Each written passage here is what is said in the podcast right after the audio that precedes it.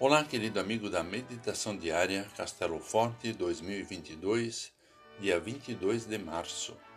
Hoje vou ler o texto de Jonas Krause com o título Coisa de Amigo.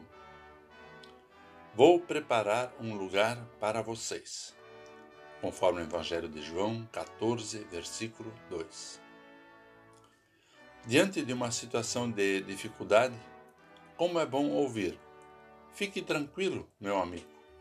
Vou ajeitar as coisas por lá antes de você chegar. Pode contar comigo. Jesus Cristo é esse amigo que tão carinhosamente foi à nossa frente nos preparar um lugar na casa do Pai Celestial, para ali receber os seus amigos e amigas. Isso é coisa de amigo de verdade pois Cristo é verdadeiro amigo. Tomé se sente totalmente à vontade com o amigo Jesus e pergunta: Como podemos saber o caminho? Ao que Jesus responde: Eu sou o caminho, a verdade e a vida. Jesus é o caminho que nos leva à casa do Pai.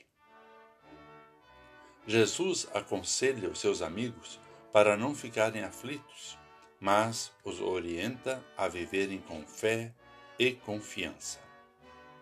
Enquanto não somos levados à casa do Pai, vivemos neste mundo, que é a nossa casa de passagem. Quando partirmos daqui, o que deixaremos para trás? Lixo? Bons exemplos? Hoje é o Dia Mundial da Água. A água é um dos bens mais preciosos que temos neste mundo. Sem água não existe vida, mas infelizmente nós, seres humanos, ainda não entendemos isso.